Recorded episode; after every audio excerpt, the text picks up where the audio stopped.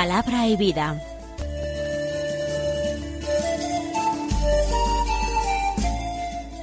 Con el padre Manuel Horta, desde Sevilla.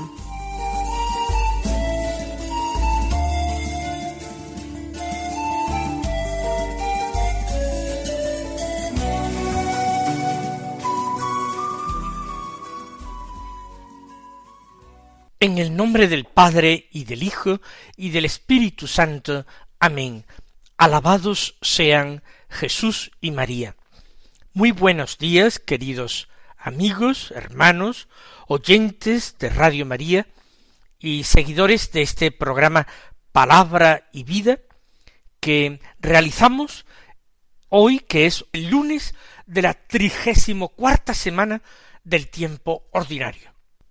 Este lunes es 21 de noviembre y nos trae una fiesta, la categoría litúrgica es de memoria, memoria obligatoria, de la Santísima Virgen María. Y aquí, en la radio de María, nosotros prestamos mucha atención a estos detalles del calendario litúrgico romano cuando se nos manda o se nos invita a celebrar a nuestra Madre del Cielo, a nosotros nos parece todo poco.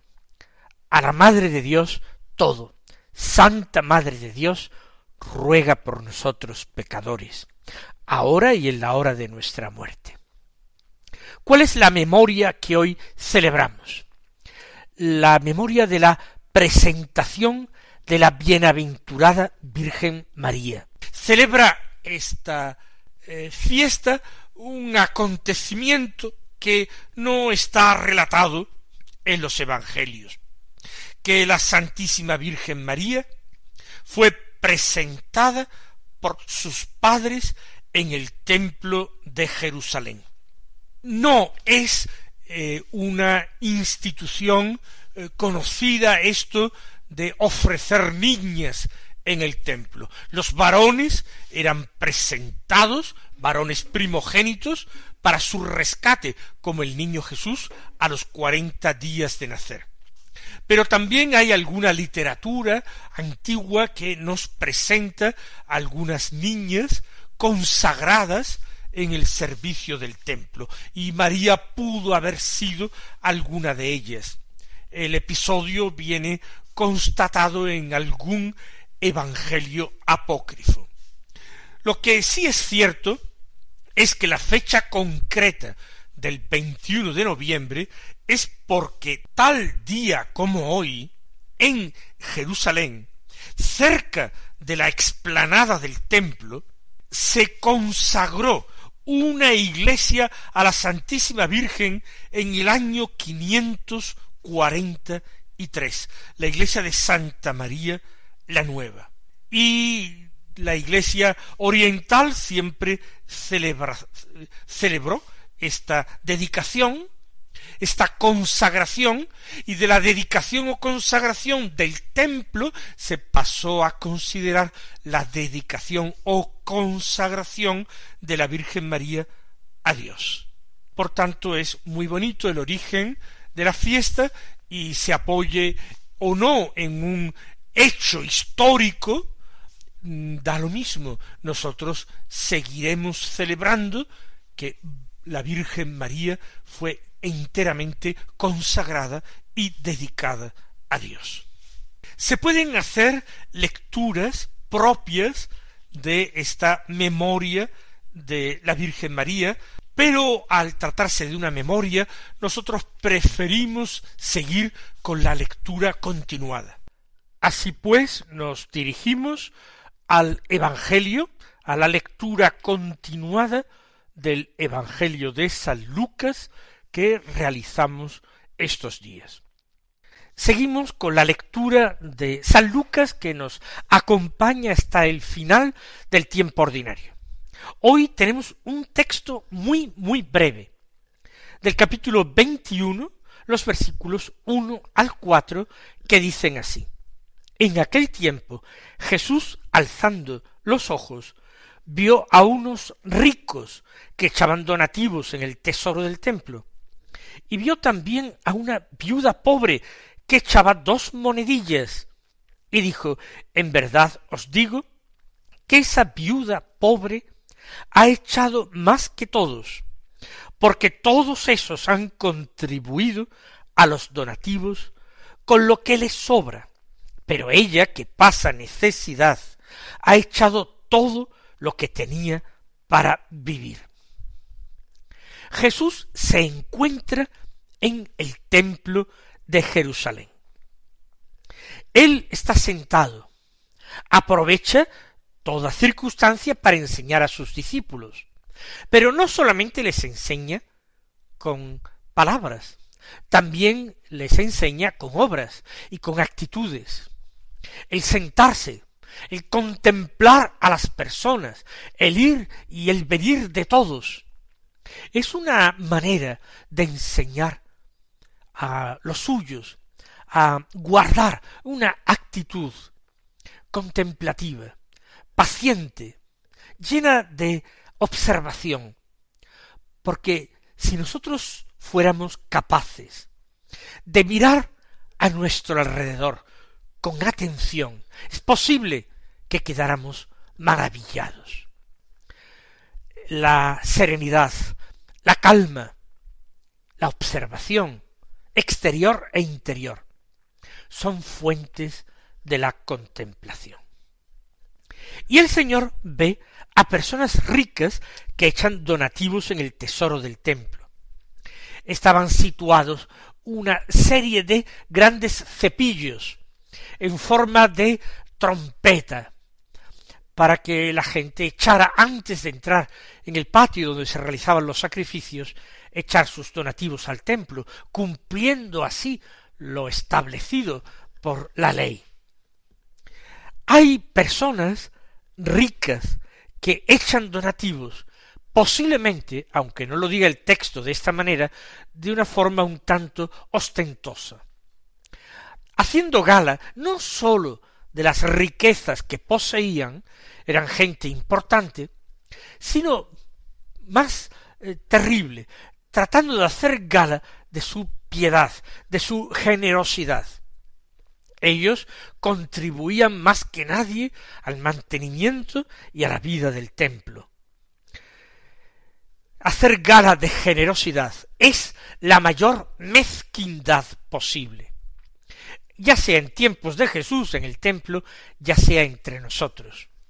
Cuando alguien se cree bueno y además se asegura de que los demás se den cuenta de que él es tan bueno como él piensa que es, entonces cae la mayor hipocresía y la mayor mezquindad. Y está, según la enseñanza de Jesús, recibiendo ya su paga, la paga en forma de aprecio y honra recibida de parte de los hombres. Que no sepa tu mano izquierda lo que hace tu derecha, enseña Jesús.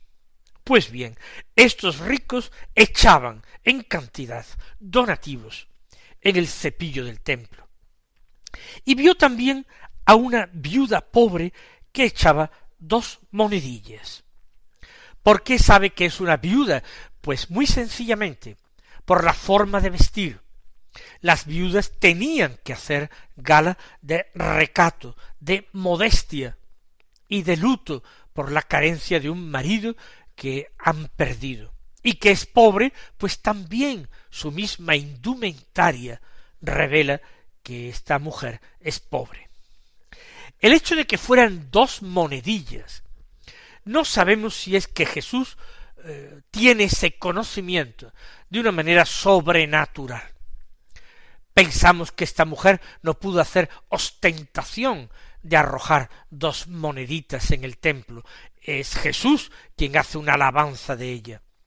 Si fue discreta y eran dos moneditas pequeñas, ¿quién podría haberse dado cuenta?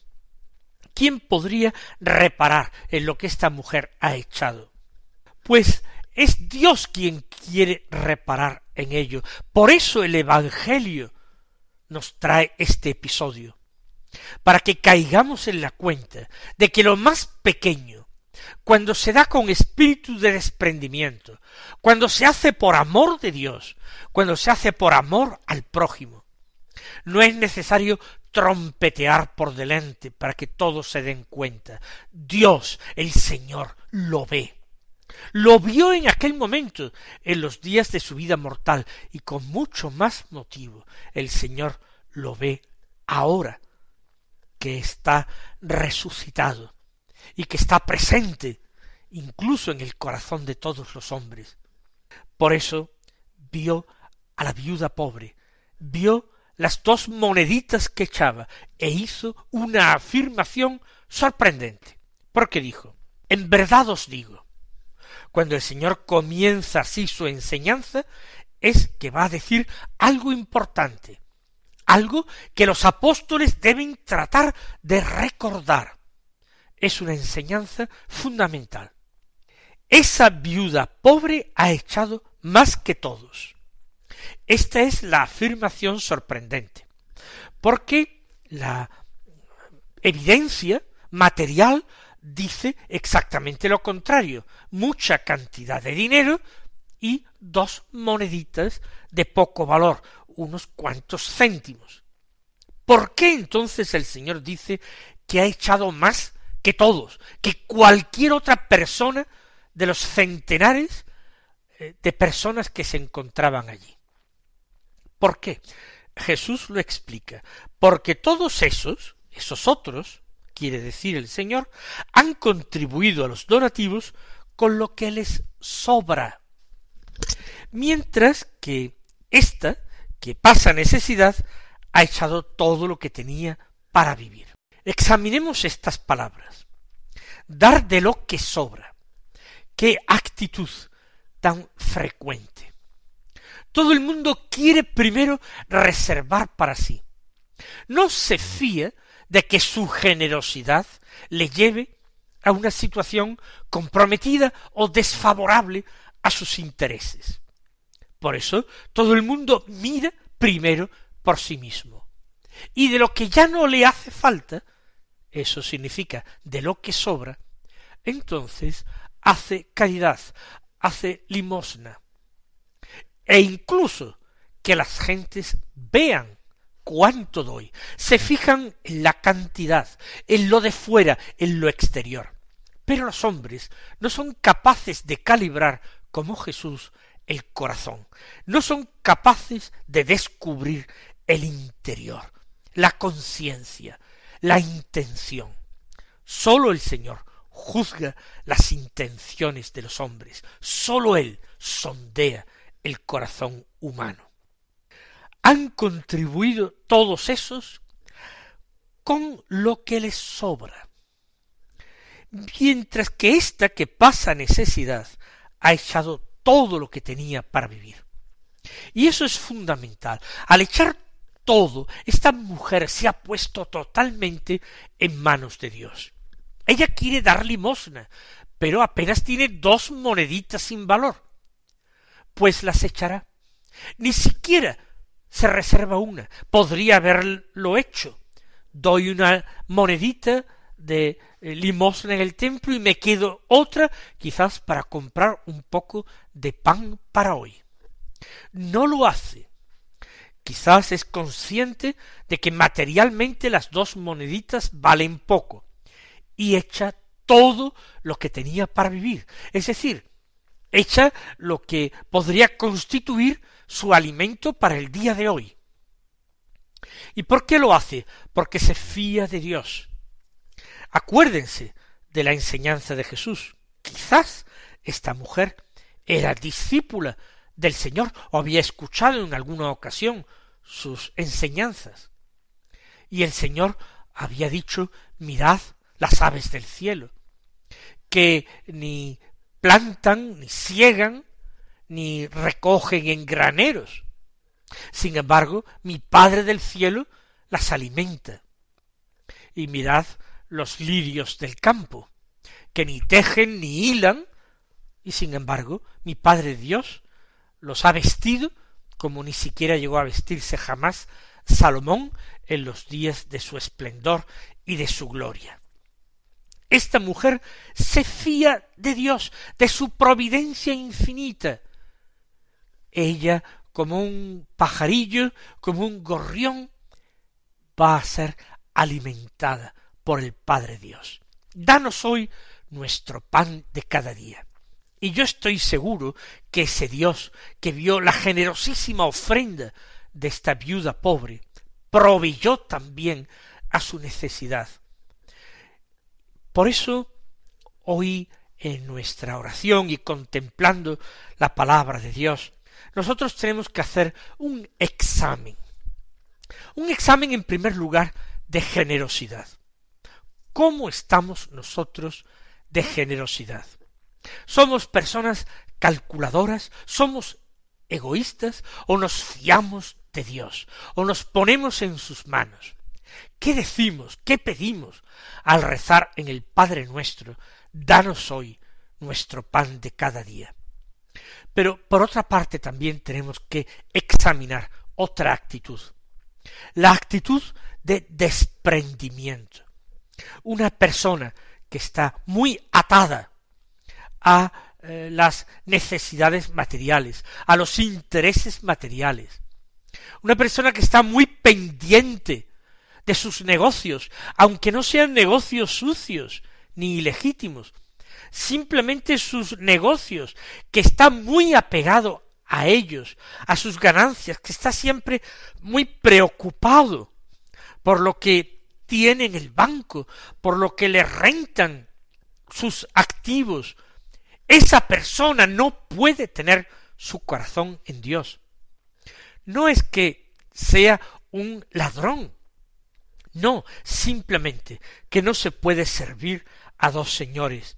Y cuando el corazón está atento al servicio de uno de esos dos señores que se llama el dinero, entonces difícilmente se entrega del todo al otro Señor que es el único y verdadero Señor, que es Dios, que es para nosotros Jesucristo, nuestro Maestro, nuestro hermano, nuestro amigo.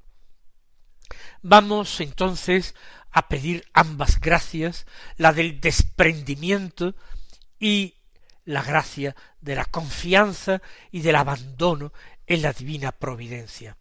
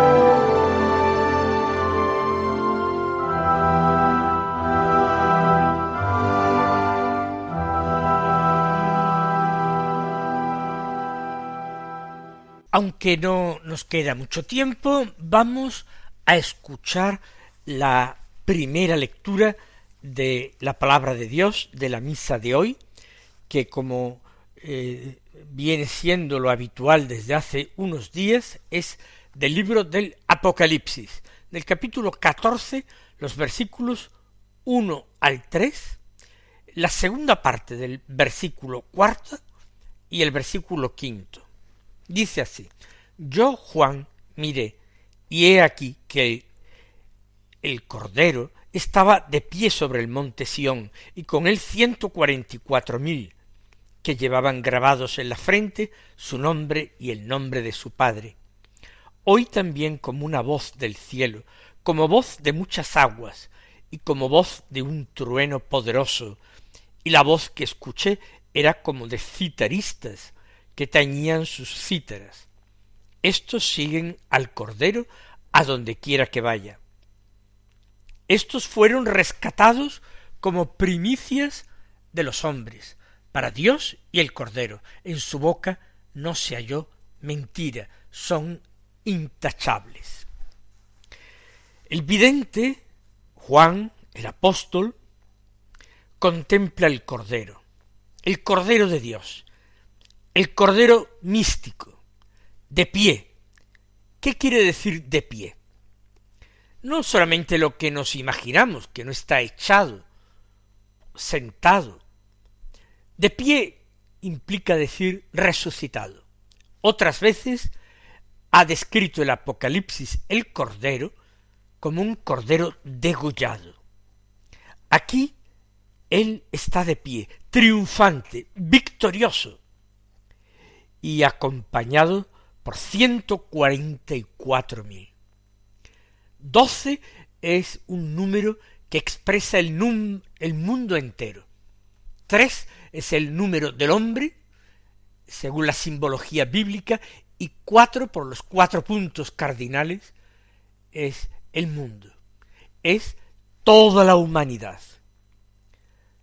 Multiplicado por sí mismo, doce por doce, y multiplicado por mil, es una multitud innumerable, que son los suyos, que tienen grabados en la frente su nombre y el nombre de su Padre, porque les pertenecen, porque son, como tantas veces hemos repetido, el regalo del Padre a su Hijo Jesús. Y suena una voz del cielo, una voz potente, trueno poderoso, pero es como música de citaristas que tañen. Están cantando la gloria del Cordero, al cual siguen a donde quiera que vaya es la voz de todos aquellos que han sido gratuitamente rescatados, gratuitamente salvados por el sacrificio del Cordero. En su boca no se halló mentira, son intachables. No es que no vengan de un mundo pecador en el que ellos mismos hayan incurrido en pecados. Lo que ocurre es que han sido justificados por la sangre del Cordero. Por eso se dice de ellos que son intachables. Que el Señor nos conceda un día formar parte de este grupo de primicias elegidas para seguir al Cordero a donde quiera que vaya. Que el Señor nos conceda la gracia de la salvación eterna a todos. Él os bendiga y hasta mañana si Dios quiere.